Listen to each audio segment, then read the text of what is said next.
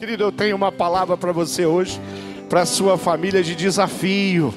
Uma palavra que faz com que o seu coração se encha de certeza, de convicção. Por quê? Porque a palavra de Deus é palavra de vida eterna. O que eu vou dizer aqui não vem da filosofia. O que eu venho, vou dizer para você hoje não vem da psicologia. O que eu vou apresentar para você não vem do coração do ser humano com o coração mais bondoso, da pessoa mais inteligente que você conhece, mas vem da Bíblia Sagrada. E se vem da Bíblia Sagrada é a palavra de Deus. E eu queria que você abrisse a sua Bíblia no livro de Colossenses, lá no capítulo 3, no versículo 1 até o versículo 14, nós vamos ler. Texto lindo, texto desafiador, palavra do apóstolo Paulo à igreja de Colossos, ali os colossenses receberam essa palavra e você mais uma vez já recebeu e vai receber essa palavra de novo. Olha só, você tem noção quantas vezes você já leu esse texto? Quantas vezes esse texto já despertou, já te convidou, já te puxou para dentro? É, quantas vezes esse texto inspirou a sua vida, o seu coração, a sua família? Quantas mensagens você ouviu pregado nesse texto? Então, abra aí a sua Bíblia, leia comigo, se possível, leia em voz alta aí junto, perto da sua família. Se você está sozinho, leia em voz alta, porque quando nós lemos em voz alta, nós escutamos duas vezes, com o coração com a mente, né? E também com os nossos ouvidos. Diz assim a palavra: Portanto, já que vocês ressuscitaram com Cristo, procurem as coisas que são do alto e não nas coisas terrenas, pois vocês morreram e agora a sua vida está escondida com Cristo em Deus. Quando Cristo, que é a sua vida, for manifestado, então vocês também serão manifestados com Ele em glória. Assim, olha só, olha o conselho: façam morrer tudo que pertence à natureza terrena de vocês: imoralidade sexual, impureza, paixão, desejos maus, ganância, que é a idolatria. E por causa dessas coisas que vem a ira de Deus sobre os que vivem na desobediência, as quais vocês praticaram no passado, quando costumavam viver nelas. Mas agora, abandone todas essas coisas: a ira, a indignação, a maldade, a maledicência, a linguagem indecente no falar. Não mintam uns aos outros, vistos que vocês já se despiram do velho homem com suas práticas e se revestiram do novo Cristo, nosso Senhor, o qual está sendo renovado em conhecimento à imagem do seu Criador. Nessa nova vida, já não há diferença entre grego e judeu, circunciso e incircunciso, bárbaro e cita, escravo e livre, mas Cristo é tudo e está em todos. Portanto, como povo escolhido de Deus, santo e amado, revistam-se de profunda compaixão, bondade, humildade, mansidão e paciência. Suportem uns aos outros e perdoem as queixas que estiverem uns contra os outros. Perdoe como o Senhor lhes perdoou. Acima de tudo, porém, revistam-se do amor que é o elo perfeito, o amor que é o dom perfeito, o amor que é o dom maior, o amor que pode estruturar, estabilizar os teus relacionamentos, o amor que faz você baixar guarda com relação às pessoas que você ama, com relação ao seu esposo, à sua esposa, o amor que equilibra você no relacionamento com seus filhos, o amor que ensina você a viver de uma forma muito especial no ambiente onde você trabalha, o amor que faz de você uma referência, uma referência de Deus. Pastor Eduardo Arantes no culto, estava ali ministrando e falando e contando e testemunhando sobre uma pessoa que conheceu a nossa igreja lá dentro de um hospital. Por quê? Porque nós fomos lá levar um presente. Porque o Ancorá esteve lá, pegou um presente especial e tinha porção, tinha a palavra de Deus ali, tinha uma meditação diária, tinha o mimo do chocolate, tinha o amor é, envolvido num, numa caixa de presente linda, numa caixa de presente que quando você olha ela de longe, os seus olhos já saltam, mas aquela pessoa viu aquele presente como uma atitude de amor de uma igreja, de famílias, de pessoas, de líderes que estavam ali manifestando cuidado com aquelas pessoas que estão passando por um tempo de muita aflição, ser médico numa pandemia, ser enfermeiro, ser auxiliar de enfermagem numa pandemia não é fácil. Todos os dias, vendo pessoas sendo entumbadas, pessoas morrendo, pessoas sofrendo, pessoas lutando para respirar, e elas, eles estão ali e como igreja a igreja entendeu que nós precisávamos de alguma forma honrar eles e graças a Deus milhares de profissionais da saúde já foram abençoados. Sabe o que é isso? Isso é o amor que está sendo pregado aqui. E eu quero eh, falar para você hoje, ao seu coração, sobre a diferença que esse amor pode fazer aí no seu lar, na sua casa. Faça do seu lar do ambiente onde você vive, junto com seus filhos, eu quero focar nisso. Um lugar de bênção, um lugar de paz, um lugar de amor. Essa é a palavra que tenho para você. Querido, eu queria que você, junto comigo, declarasse uma coisa e você dissesse: no meu lar no meu lar, eu e os meus filhos, eu e a minha esposa, eu e o meu esposo, eu que vivo de repente sozinho nessa casa, nesse lugar, nesse lugar eu olho, nós olhamos para cima, nós olhamos para Cristo. O que diz ali no versículo 1 é, portanto, já que vocês ressuscitaram com Cristo, procurem as coisas que são do alto, onde Cristo está sentado à direita de Deus. Querido, esse texto não está falando da ressurreição dos mortos na volta de Jesus. Esse texto está falando que Jesus ressuscitou dentre os mortos, e assim como tinha prometido, ele veio trazer salvação através da graça, e quem foi salvo, junto com Cristo, foi ressuscitado.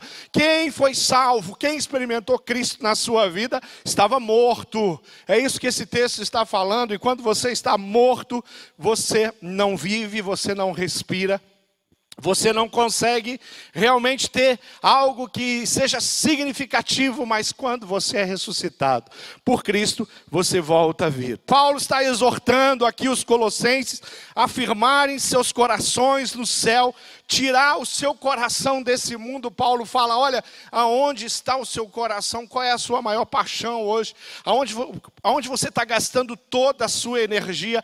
Aonde você está buscando gastar todos os seus esforços? Essa é a palavra do apóstolo Paulo, no versículo 2, ele diz assim: procurem as coisas que são do alto, pensamentos, pense, busque as coisas do alto e não nas coisas aqui de baixo, nas coisas terrenas.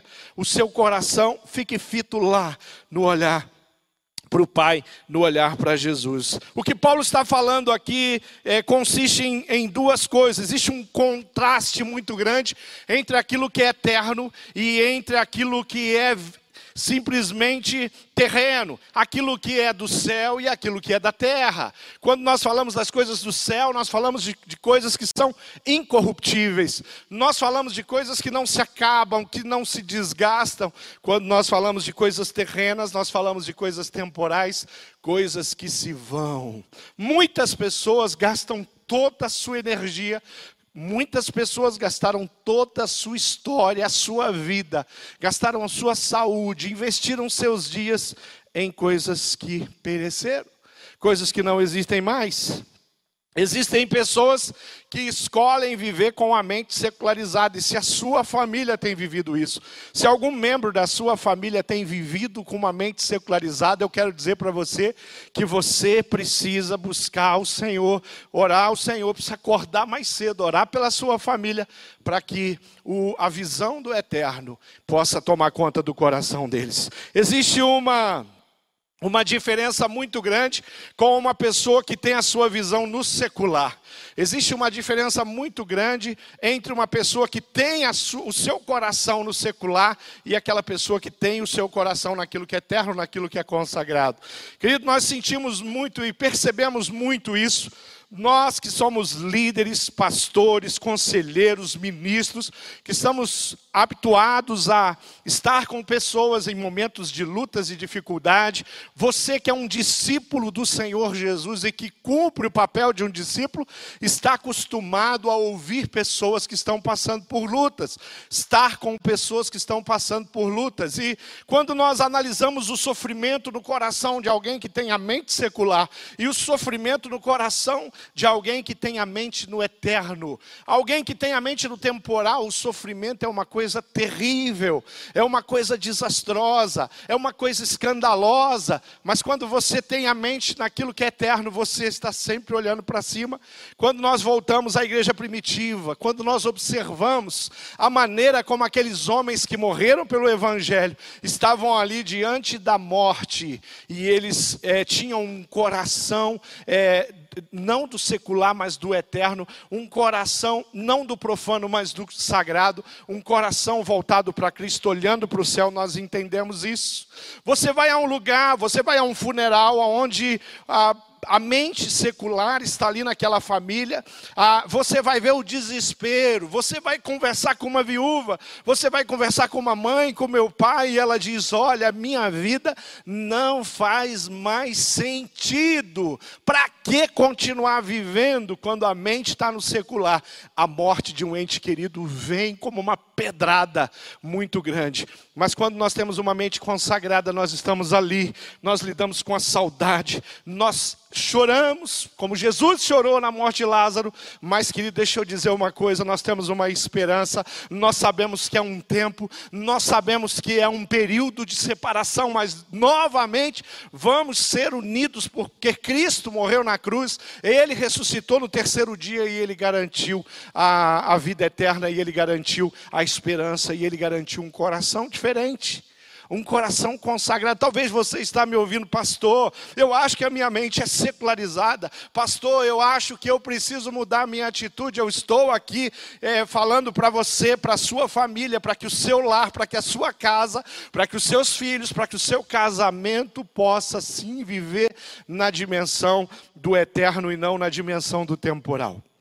2 Coríntios, capítulo 4, versículo 18 diz assim: Assim fixamos os olhos não naquilo que se vê, mas no que não se vê, pois o que se vê é transitório, mas o que não se vê é eterno. Sabe aquela ideia do forasteiro, sabe aquela ideia do viajante? Eu já já viajei bastante, já viajei por esse Brasil, já tive em outros países, e todas as vezes que eu saio da minha casa eu vou para algum lugar, eu chego naquele lugar, normalmente eu fico num quarto de hotel, eu fico num hotel, e ali naquele hotel eu tenho uma cama, naquele hotel eu tenho ali um frigobar, naquele hotel eu tenho banheiro para me utilizar, eu tomo meu banho, naquele hotel eu tenho ali roupa de cama, naquele hotel eu tenho é, um, um ar condicionado, o Brasil é doido, tem lugar que é quente demais, tem lugar que eu fui que é muito frio, e ali tem um ar-condicionado que tempera aquele lugar, mas uma coisa eu sei: aquele quarto de hotel não me pertence, eu não vivo ali, eu não moro ali, ali não é a minha casa, e logo chega o dia em que eu retorno, e aí eu pego um avião, eu desço na cidade de Curitiba, eu vou até o meu endereço e lá eu estou na minha casa, eu estou com a minha esposa, eu estou com a minha família. Quando você olhar para a sua história, é assim que você tem que enxergar nós estamos de passagem. O versículo 3 traz uma verdade muito importante de diz: Pois vocês morreram e agora a sua vida está escondida com Cristo em Deus. Quando Cristo, que é a sua vida, for manifestado, então vocês também serão manifestados com Ele em glória. A nossa identidade agora é divina. Agora nós somos participantes da natureza divina. Que coisa boa é a comunhão. Esse, essa mensagem que eu estou pregando, essa mensagem foi escrita, desenvolvida pelo pastor Roberto Silvado. Pastor Roberto Silvado tem sido um professor, tem sido mestre, tem me ajudado, e eu estou tendo o privilégio hoje de, de preparar uma mensagem, de pregar uma mensagem que ele desenvolveu essa semana. Ele já passou as orientações aqui, eu estou pregando. Por quê? Porque ele estaria pregando hoje aqui, mas ele esteve junto a um grupo e pessoas positivaram ali para o Covid-19 e o pastor Roberto entrou numa quarentena. Ele entrou numa quarentena. Só que a quarentena que o pastor Roberto se encontrou não é a história dele, não é a vida dele. A vida dele é a liberdade em Cristo Jesus. A vida dele é que ele não está aqui, mas eu estou aqui. A vida dele é que ele não está pregando, mas nós estamos aqui influenciados por ele. Eu sou discípulo do pastor Roberto, eu sou discipulado por ele. Eu espero, pastor Roberto, que eu não, não coloque nada aqui. Eu tenho trazi, trouxe e vou continuar trazendo algumas ilustrações de experiências minhas.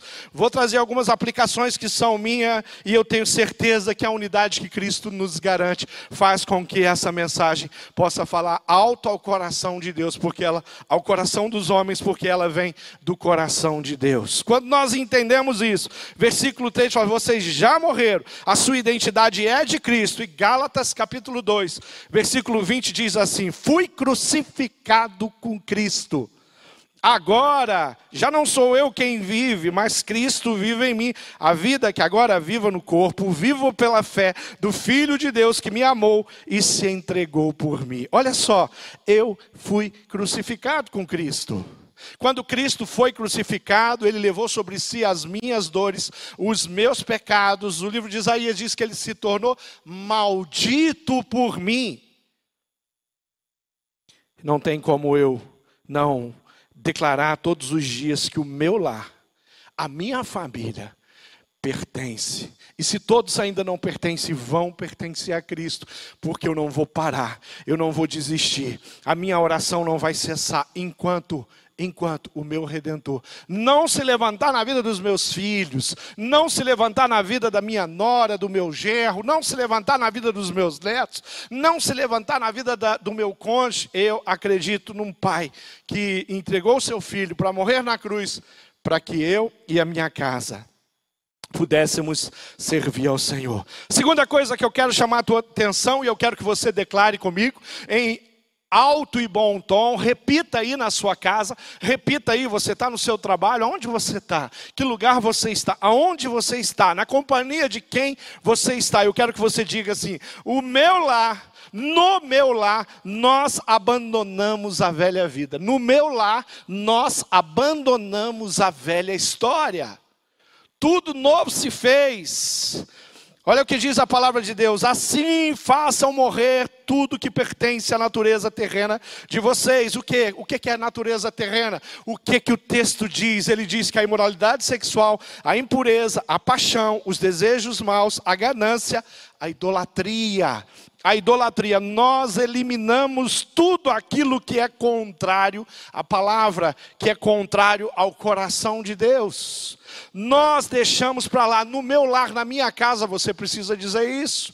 Você precisa apontar agora a sua mão para os seus filhos e falar: querido, você não vai viver na velha aliança, você vai viver na nova aliança. Você não vai viver escolhendo e optando pelo pecado. Eu, em nome do Senhor Jesus, eu estou aqui para te ensinar, para orar, para te sustentar e você vai honrar a Deus todos os dias, porque Cristo morreu na cruz pela sua vida. Olha só, façam morrer imoralidade sexual, impureza. A ética cristã, ela insiste, ela aponta, ela direciona, sabe para quê? Para pureza. A ética do céu aponta para a pureza, não para a promiscuidade, não para a destruição, não para indivíduos tomados pelo seu próprio coração, indo como bois para um matadouro, para uma mangueira, como se chama na fazenda, e ali então é, simplesmente sacrificar sua história e a sua vida e não oferecê-la ao Senhor Jesus. Ele vai continuar dizendo: façam morrer paixões, desejos maus, não seja dominado pelos desejos. Nós temos uma predisposição a ser dominados pelo desejo. Nós temos uma predisposição a ser dominados pela indiferença. Nós, somos um, nós temos uma predisposição a viver dessa forma, e ele fala: olha, façam morrer a ganância, façam morrer o que é idolatria na sua história, na sua vida. Talvez uma crença, talvez um objeto, talvez uma posição, talvez o dinheiro, talvez o seu patrimônio, talvez você substitui algumas coisas pela companhia da sua família e está na hora de você fazer morrer essas coisas e viver numa integridade de vida que seja é, de fato eterna, de fato do alto, de, fa de fato do céu.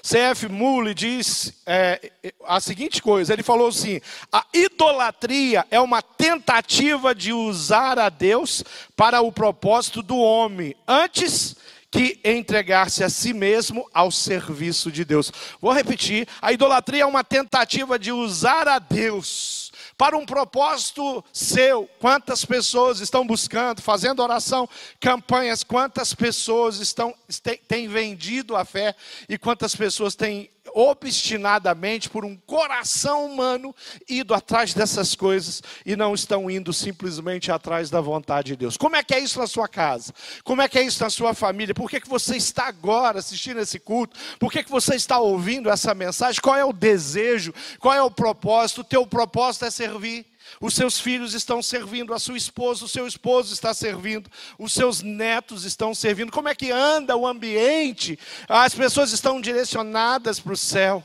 Por que, que você entrega a sua oferta? Por que, que você contribui é, no reino? Por que, que você envia as suas ofertas missionárias? Qual é o propósito do seu coração? O propósito do seu coração é receber um favor do Senhor. Querido, nós não somos nada sem o favor do Senhor. Nós não respiramos, nós não vivemos sem a misericórdia de Deus. Mas presta atenção, presta atenção. O seu coração deve estar nas coisas do alto. Abandonem todas as coisas ira, indignação, maldade, maledicência, linguagem indecente no falar, não mintam uns aos outros. Querido, eu quero acrescentar um comentário a esse texto e quero dizer para você: não minta a você mesmo. Como está a sua vida como pai, como mãe? Como está a sua vida? Que valor você tem atribuído à pessoa que Deus colocou ao seu lado há 5 anos, há 10 anos, há 20 anos? Eu já tenho mais de 30 anos de relacionamento com a minha esposa. Como é que anda? Que tipo de relacionamento? Que tipo de amizade? Que tipo de cumplicidade existe? Porque se não existe uma amizade, uma cumplicidade no seu casamento, eu posso garantir que os seus filhos estão à deriva. Está na hora de mudar essa postura. Está na hora de viver um relacionamento conjugal que seja do alto. Está na hora de dizer não para os padrões do mundo, para os padrões da separação, para os padrões da, do divórcio. Talvez você não, pastor, eu não vou me divorciar, mas você tem experimentado indiferença para com a pessoa que Deus colocou do seu lado. Coitado dos seus filhos, porque eles não vão conseguir, através de você, entender o que são as coisas do alto. Mas já faz anos que você fala é, é difícil, não é fácil. O que é que não é fácil? Não é fácil viver longe da palavra de Deus. Não é fácil viver longe dos conceitos e dos princípios. Não é fácil deixar de acreditar, de dobrar o joelho, de acordar mais cedo, de revestir a sua família com a oração. Isso não é fácil. Por quê? Porque fica fácil para o Satanás. Querido, você pode pegar esse texto, você pode virar esse texto bíblico do avesso, você pode vasculhar os ensinamentos desse texto. Eu quero te garantir uma coisa: uma coisa, Paulo está falando agora que você tem Cristo, agora que as coisas mudaram, agora que você anda em novidade de vida, agora que você foi transformado e salvo, agora você vive no, na dimensão do alto. Versículo 6, ele vai dizer: é por causa dessas coisas que vem a ira de Deus sobre os que vivem na desobediência, as quais vocês praticaram no passado, quando costumavam viver. Olha só que afirmação, nós praticamos no passado, querido, nós somos pecadores, mas nós não somos pecadores pecadeiros, como diz os, os pregadores antigos. Quantas vezes eu ouvi isso dos meus pastores na minha infância? Você é um pecador, mas você não vive no pecado, você não fica fazendo opção pelo pecado, você não vive destruindo pessoas que estão ao seu redor, você não vive desqualificando pessoas que estão perto de você, você não vive desprezando a pessoa que Deus colocou do seu lado, nem os seus filhos, você não pode desprezar os seus pais, porque agora você é diferente. A convicção de Paulo, quando ele faz uma afirmação dessa, sabe o que, que é? É porque ele acredita tanto nessa palavra, ele acredita, ele acredita tanto no Cristo ressurreto, ele acredita tanto na, na mensagem, no evangelho do reino que ele está falando agora que o Evangelho chegou na sua casa. Agora nós vivemos numa dimensão diferente. O Espírito Santo nos dá poder para vencer os nossos pecados. O Espírito Santo falou: olha, aí, Jesus falou, eu vou enviar o Espírito, e o Espírito não vai abandonar, não vai sair do seu lado. Por isso se encha do Espírito.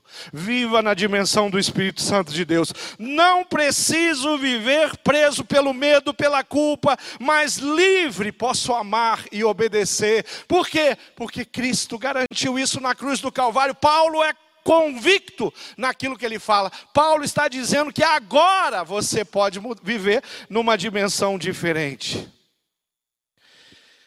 Tem algumas pessoas que estão perto de mim na IBB, trabalham bem próximos, são parte dos ministérios em que eu sirvo, e algumas dessas pessoas eu sou testemunha do que aconteceu quando agora chegou na vida delas. Pessoas que antes eram escravas do vício, mas agora elas não são mais escravas do vício. Pessoas que eram infiéis no seu casamento, mas agora elas provam a fidelidade. Pessoas que eram indiferentes no passado, mas agora a indiferença ficou para trás. Porque o agora chegou, e o agora é Cristo. Quando nós entendemos isso, Paulo está falando, por favor, entenda isso.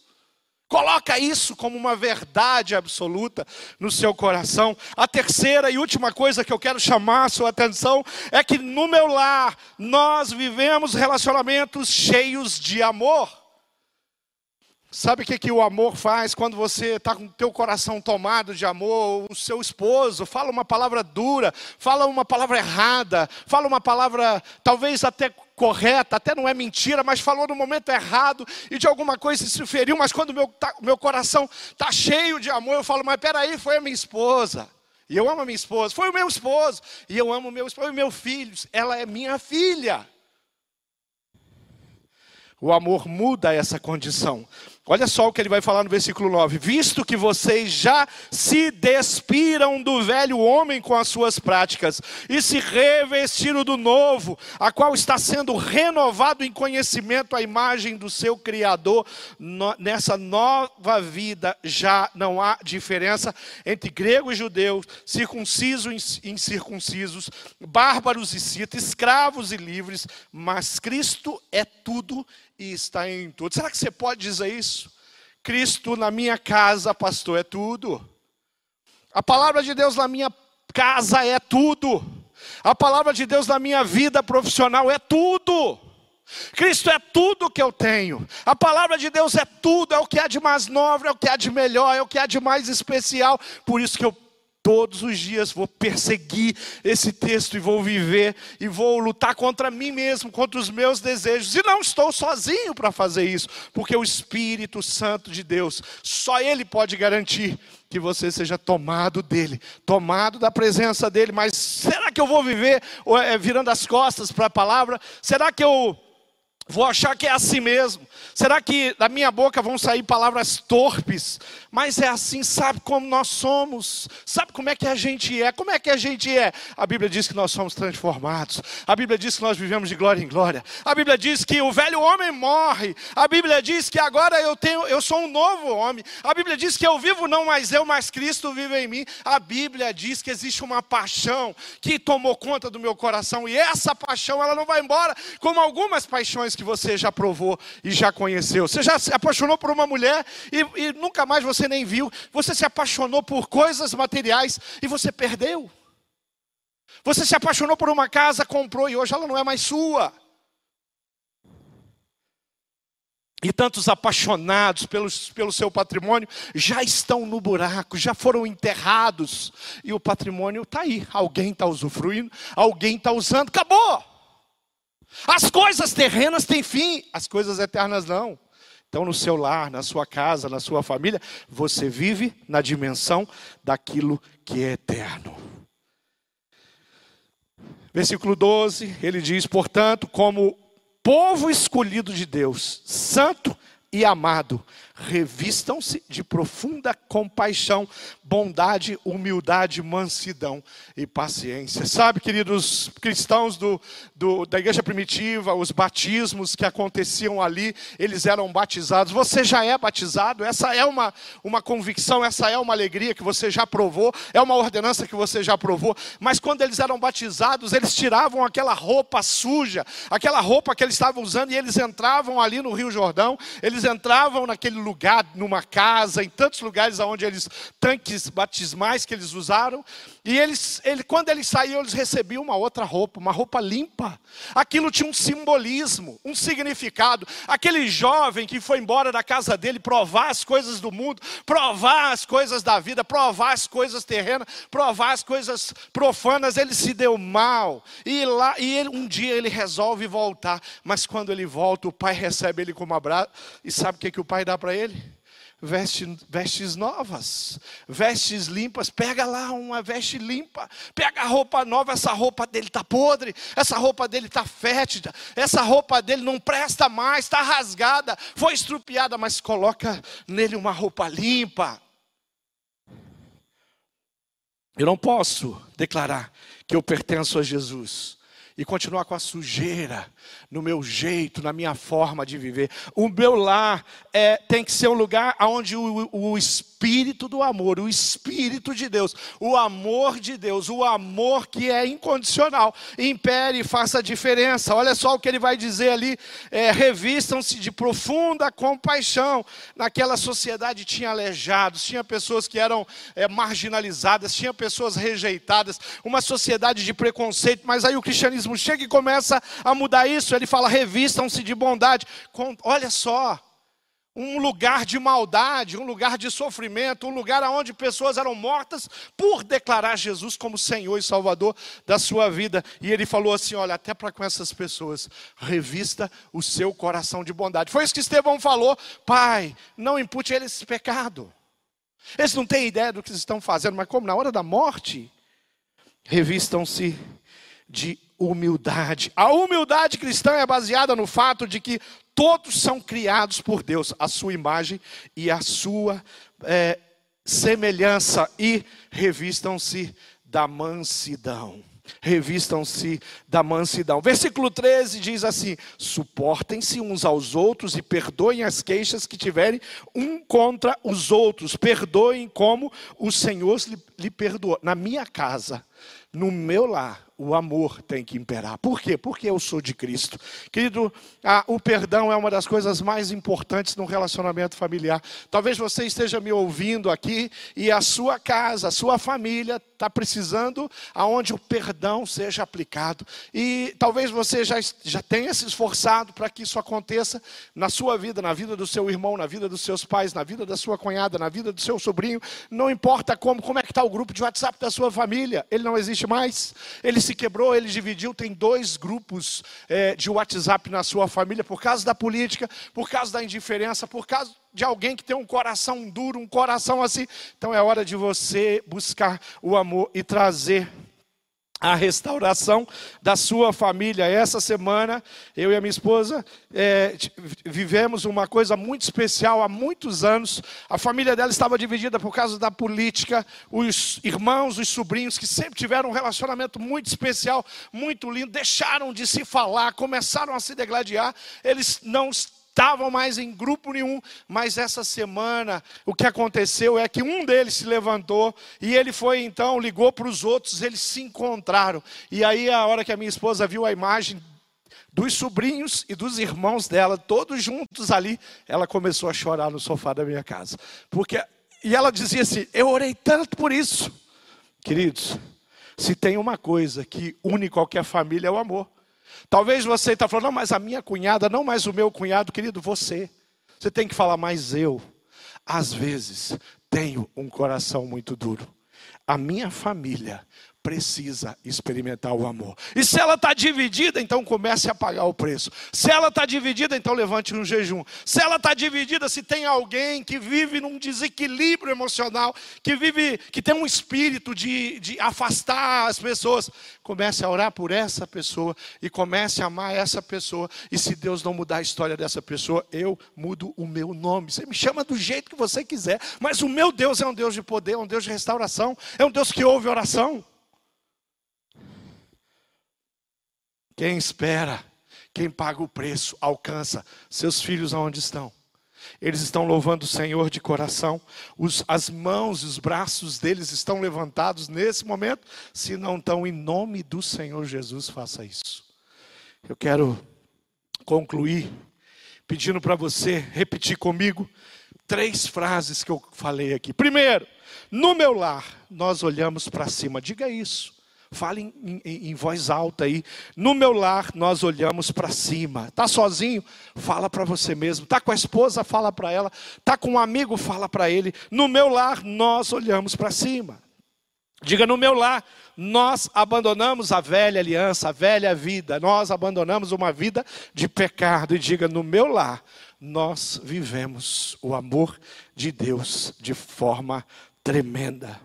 F. Bruce diz: somos desafiados a viver o amor que une a família cristã, sobre o qual a família cristã é construída. Se você tem uma família abençoada, se você tem uma família cheia do Espírito, é porque o poder de Deus, o amor de Deus, tomou conta dela. Eu quero orar pela sua família, eu quero pedir que Deus dê uma disposição de amor no coração do, do, seu cônjuge, uma disposição de amor no coração da sua filha, do seu filho. Mas, pastor, a minha família não é convertida, sou só eu. Pastor, o meu esposo não é convertido. Querido, que alegria, que privilégio esse esposo tem de ter você que conheceu Jesus e provou Jesus. Que privilégio esses filhos afastados, esses filhos que ainda não se confessaram Jesus, de ter uma testemunha viva, uma testemunha que busca o alto, uma testemunha que, que todos os dias consagra, abençoa, intercede, cobre a vida deles de oração. Não olhe para as crises, não olhe para as dificuldades, olhe para o alto, olhe para o céu. Não olhe para a cegueira, olhe para o cego, que hoje enxerga, que hoje vê declaração daquele cego, as pessoas estavam discutindo, questionando por que, Jesus tinha curado, não tinha curado. Quando falaram com ele, ele falou: Olha, o que vocês estão discutindo aí é, não interessa muito para mim. O que interessa é que eu era cego, mas agora eu vejo.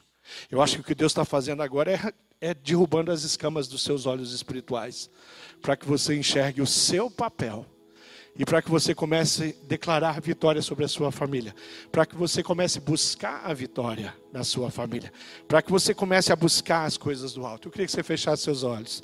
Se você puder ficar de joelhos aí onde você está, fique de joelhos. Se você tem alguém que você precisa colocar diante do Senhor, você mesmo, seu casamento, seus filhos, o seu neto, seus sobrinhos, não importa quem, eu quero que você fala, diga assim: olha, eu decido, eu decido que eu vou viver cada dia para que a minha família honre ao Senhor Jesus. Eu decido que eu vou viver cada dia para que o meu lar seja um ambiente de amor. Eu decido que vou viver cada instante, cada momento da minha vida focado nas coisas do alto. Talvez você está falando, pastor, que eu preciso decidir agora é confessar Jesus como Senhor.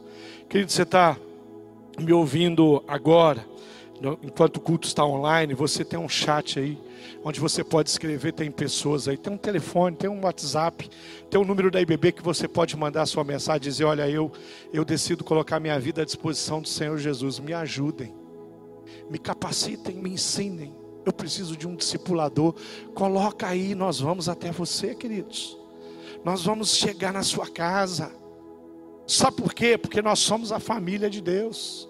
Nós somos o povo escolhido. Talvez você esteja falando, pastor, eu estou longe, eu abandonei algumas práticas, eu deixei de lado a minha fé, eu faz anos que eu não vou à igreja. Mas eu estou tomando uma decisão agora de me unir novamente o corpo de Cristo, porque quem é de Cristo vive em unidade com o corpo. Eu preciso fazer isso. Talvez você que está me ouvindo está tomando uma decisão de mudar o seu caráter, mudar a sua cosmovisão, mudar a sua maneira de enxergar e de pensar. Eu estou tirando os olhos da palavra, eu nunca mais vou fazer isso. Eu estou vivendo segundo a, o que o mundo está me apresentando, mas eu prometo que nunca mais eu vou fazer isso. Eu vou orar pela sua vida e pela sua família. Nós vamos adorar o Senhor de coração. Vamos orar. Continue orando. Fale o nome das pessoas que são importantes para você. Declare aí o seu pecado. Fala para o Senhor: Eu preciso pedir perdão por isso. Então vamos orar. Pai amado, Pai, nós temos uma família. Nós somos filhos, nós somos pais nós somos cônjuges e o Senhor é aquele que estabeleceu essas coisas. Nós queremos agora, em nome do Senhor Jesus, pedir a manifestação do teu poder na minha casa, pedir a manifestação do teu poder na minha família, pedir a manifestação do, do seu poder na vida do meu esposo, da minha esposa, pedir a manifestação do seu poder na vida dos meus filhos. Pai, abre os olhos deles, para que a maior paixão deles seja a palavra, seja Jesus apaga, afasta tudo aquilo que é profano, tudo aquilo que é temporal, tudo aquilo que é terreno, tudo aquilo que é daqui, mas coloca os olhos, o coração e a mente da minha família, do meu lar, da minha casa, do meu casamento, da minha parentela no alto. Pai, nós consagramos as nossas vidas, nós entregamos, nós reconhecemos que sem Ti não há vida, não há razão de viver. Nós podemos viver sem o ente querido que nós temos tanta saudade. Nós podemos nos afastar temporariamente de alguém que partiu, de uma mãe, de um pai, de um filho, mas nós não podemos viver um segundo, um segundo, sem a tua presença. Pai, obrigado. Obrigado por me ouvir. Obrigado por falar comigo. Obrigado porque o Senhor está restaurando famílias nesse momento.